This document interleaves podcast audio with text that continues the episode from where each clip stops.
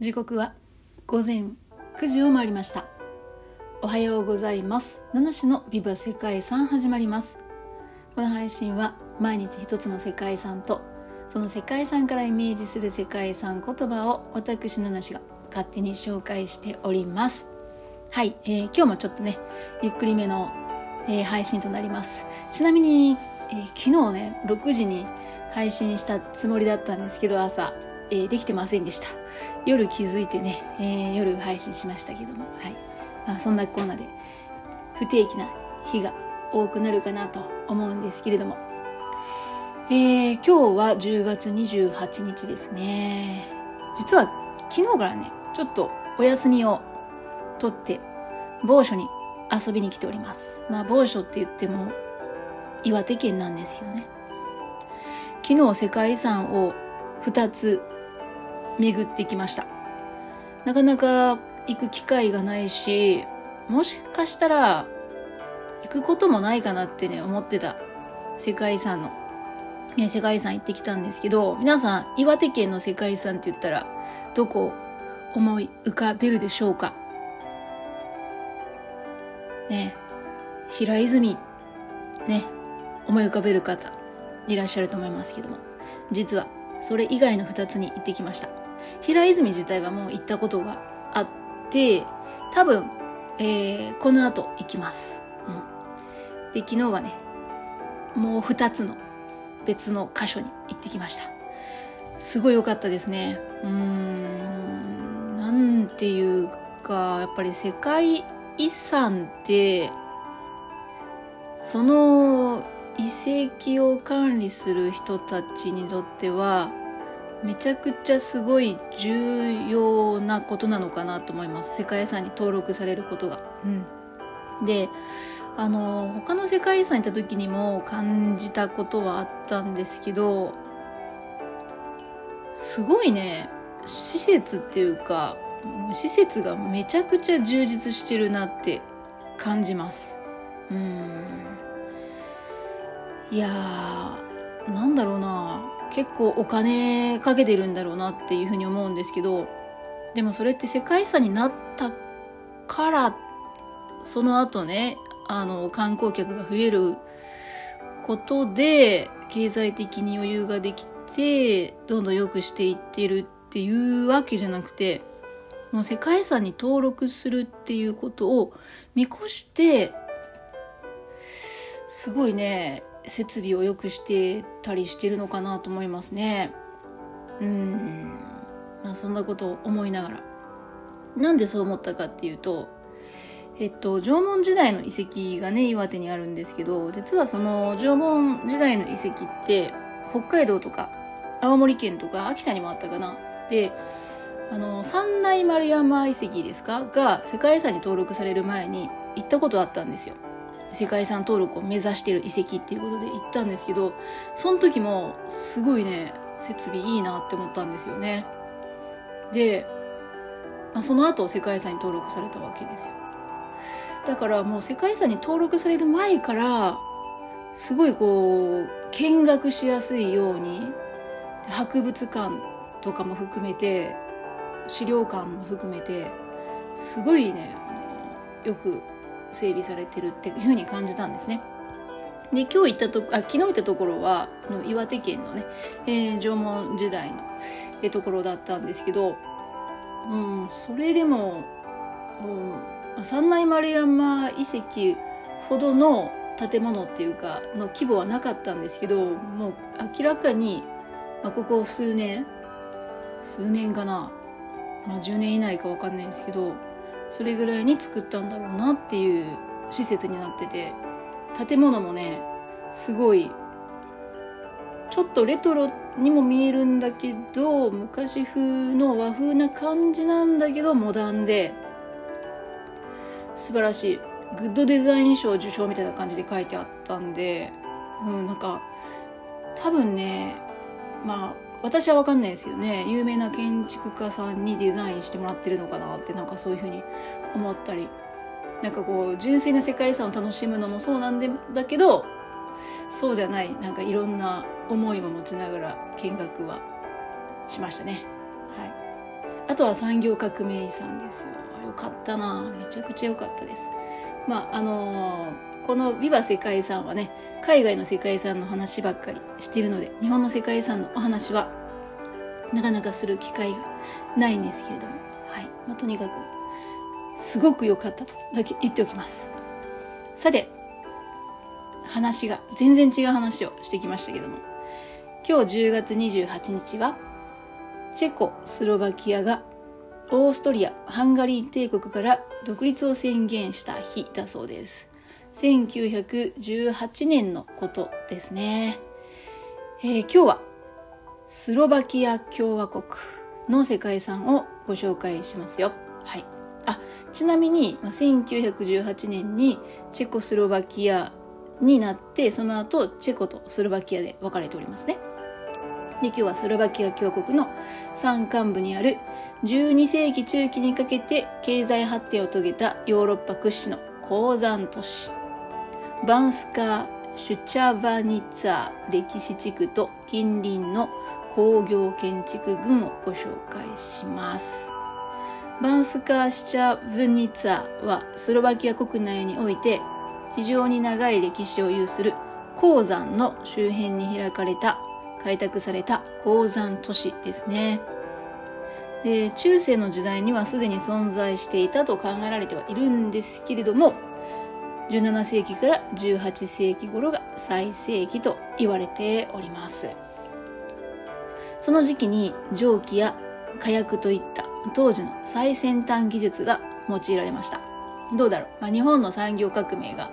ドカーンってなるよりも少し前っていう感じですかね。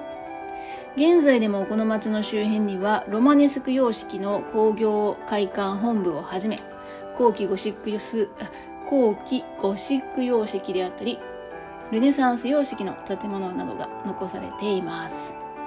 また町の中心にある聖三味一体広場と視聴者広場は聖カテリナゴシック教会と細長い時計塔がシンボルの視聴者で分けられていて聖三位一体広場にはペスト記念柱が立っております。その西側には古城があり城の古い部分には聖マリア教会という13世紀の聖ミハエル納骨堂と合わせて建てられた三神楼のロマネスク様式バジリカ聖堂が建っています。うん。まあいろいろ言い過ぎてちょっとだんだんわからなくなってきましたけど。えー、ね、その古城は、えー、スロバキア鉱山博物館となっていて、シュチャシュチャブニツア、シュチャブニツア新城、新しい城とともに工業に関する収集品であったり、トルコ戦争に関する資料なども収められているそうです。うん。まあ、この地方の歴史博物館っていう感じになってるんですかね。旧市街にはロマネスクやゴシック、ルネサンスやバロックといった建築様式の建造物や18世紀に鉱山の排水を有効活用するために建設されたクリンガー貯水池が残っているそうです、ね、そうした残された建造物群がこの町の歴史を今も今に伝えているということですね。うん日本だと石見銀山っていうのがありますけれどもね、まあ、それに似た感じですかね。世界遺産の構成資産としてはね。石見銀山はね、まあ、産業革命よりも、えー、もっと前の、えー、時代、まあ、もっと前ってことじゃないか。江戸とかになるんですかね。ですね。あとは佐渡の金山ですか。がね世界遺産登録を目指しておりますけれども。まあその鉱山とその周辺に開かれた町というイメージですね。バンスカ・シチャバシチャブニツァは14世紀の地震の被害であったりトルコとの戦いの前線の町であったっていうことも、まあ、歴史的な出来事にはなるんですけども、えー、世界遺産としての価値の中では鉱山都市として反映していたという部分が評価されているみたいですね。まあその功績ですかね。古代から鉱山で金や銀の採掘が行われて中世から近代にかけて豊富な銀の生産でハプスブルク帝国やハンガリー王国の財政を支えました。そしてゴシックやルネサンス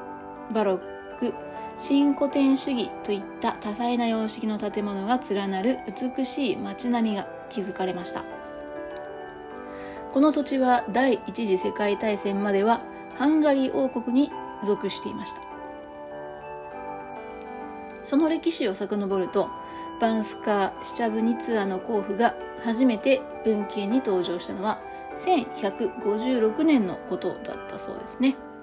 で、その後、ハンガリー王国の中でも重要な鉱山都市に発展していく。うん。ね、もともといろんなことに恵まれてたのかなっていうふうに思うんですけど、実はまあそうでもなかった。この場所は川や湖といった水源には恵まれてなかったんですね。で、十分な水を確保するのが困難な土地だったそうです。えっと、水ってやっぱりその鉱山には欠かせないものなんだと思いますよね。あの、多分山を掘るときにね、水がないと、まあ、掘りにくいっていうかね、掘るのが大変っていうのはあると思うんですけども、17世紀から18世紀に対比と呼ばれる貯水システムが導入されて、で、まあ、これによって雨水や雪解けの水を貯水池に導いて水路や地下水路で鉱山に送水水を送るようにできるようになったということだそうです。作られた貯水池は60前後、えー、すごい思ったよりたくさん。そして水路は全長 100km 以上に達したそうです。送られてきた水は水車によってエネルギーに変換されて排水ポンプなども動かしました。また1627年には火薬による採掘が行われた。あ、そうか。火薬による採掘は、まあ、これ少し、その後の時代ですね。1627年から。うん、で、今度は1720年代になると、入湖面の蒸気機関が導入された。入湖面の蒸気機関が何かわかんないですけど、まあ、いずれにしても蒸気機関ですね。まあ、機械が導入されたということですね。で、まあ、特にその後ですか？最も繁栄していた1790年から1863年の間には490トンの銀11トンの金が産出されてハンガリー王国最大の鉱山都市となりました。でそんな鉱山が発展すると工業技術の教育のために1735年には工業学校も設立されたそうですね。そしてオーストリア大公、ハンガリー女王、ボヘミア女王を兼ねたハプスブルク家のマリア・テレジアがより実用的な教育や研究、開発を行うために1762年から1764年に工業アカデミーに発展させました。1807年にマリア・テレジアの夫である神聖ローマ皇帝フランツ一世が林業アカデミーを設立して1846年に合併して工業林業アカデミーになったと。そして1904年には工業林業大学に再編されたっていうことですね。うん。だから工業にも林業にも力を入れていたという歴史があったみたいですね。さて産業都市っていう感じですけどもバンスカシチャブニツァは18世紀の後半に町の人口は2万人を超えていました。それはハンガリー王国でも3番目に大きな都市となっていたということだそうです。ね鉱山都市がね、そんな国の中でも3番目に大きくなったっていうのも、なかなか、なかなかなかなかなんじゃないですか。うん。なんですけども、結局交渉が枯渇してきましてね、まあ資源もね、無限ではないっていうことですよね。10世紀以降は徐々に衰退して採掘も停止されました。そして、まあ、戦争の時代になりまして第一次世界大戦後にはチェコスロバキアがオーストリア・ハンガリー帝国から分離して鉱山学校もハンガリーのショプロンに移ったと。ね、そこハンガリーに移ったんですね。で、その歴史はハンガリーのミシュコルツ大学に引き継がれているそうです。ということで、うわ、歴史あるなっていう感じがしますね。まあ、そんなバンスカー・シチャブニツァは中世の美しい街並みが残されています。なんかね、こういう美しい街並みっていうとパッて